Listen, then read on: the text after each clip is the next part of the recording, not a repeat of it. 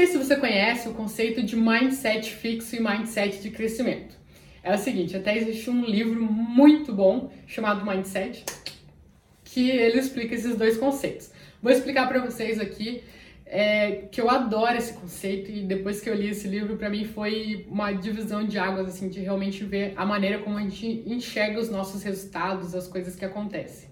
As pessoas são classificadas por dois tipos de mindset o mindset fixo e o mindset de crescimento. As pessoas com mindset fixo, elas enxergam é, que a gente não, não muda ao longo dos anos, que a gente é assim e ponto final. Então, por exemplo, a Bárbara fala que eu sou relaxada, então eu sou relaxada e ponto final. E não tem nada que, ser, que possa ser feito para mudar isso.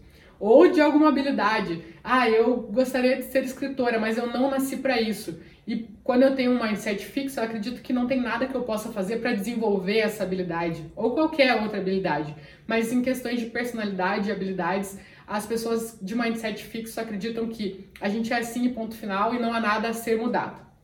As pessoas de mindset de crescimento, elas acreditam na evolução, no crescimento. Então, ah, eu gostaria muito de ser uma escritora, eu não tenho habilidade de escrever, mas se eu treinar eu posso desenvolver. Então, ela acredita nessa possibilidade, ela enxerga que se eu ainda não sou uma escritora é porque eu simplesmente não me esforcei ainda para isso. Mas se eu me esforçar, eu posso vir a ser. Então, se eu sou uma pessoa, enfim, qualquer coisa da minha personalidade, é porque eu ainda não me esforcei o suficiente para ter atingido aquele resultado que eu gostaria. Mas se eu me esforçar, eu posso vir a ser. Então, o mindset de crescimento é tudo isso que te coloca em ação para se desenvolver, não aceita que realmente é assim e vai morrer assim, e, né? E é isso aí. Só que quando a gente ouve esse conceito, quando eu li esse livro, quando, né, quando já estudei bastante sobre esse assunto, a gente sempre pensa muito no, no nós, a gente reflete o que, que eu estou fazendo, como que eu estou pensando, ou no máximo na criação dos filhos, como que eu estou sendo na criação dos meus filhos tal. Só que a gente não pensa como que a gente está refletindo essa questão do mindset no nosso parceiro, na nossa parceira. Então, por exemplo, assim, sonhos, a gente divide muito nossos sonhos com os nossos parceiros, né? Só que ao longo do tempo a gente costuma fazer o quê? Quando a pessoa chega com um sonho novo, a gente faz o quê? Ri ou desencoraja, fala, nossa, nada a ver, isso não tem nada a ver com você.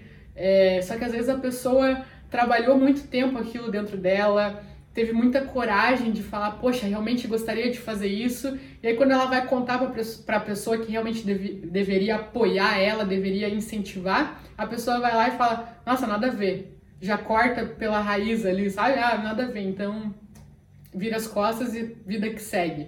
Então, será que a gente está cortando os sonhos da nossa, do nosso parceiro, da nossa parceira? Será que a gente está desincentivando a pessoa a melhorar em alguma coisa? Será que talvez a pessoa tenha tentado fazer alguma coisa? Por exemplo, se você reclama tanto que o seu namorado ou a sua namorada é relaxado, aí um dia você chega do trabalho e a pessoa passou vassoura no chão, mas não passou o pano.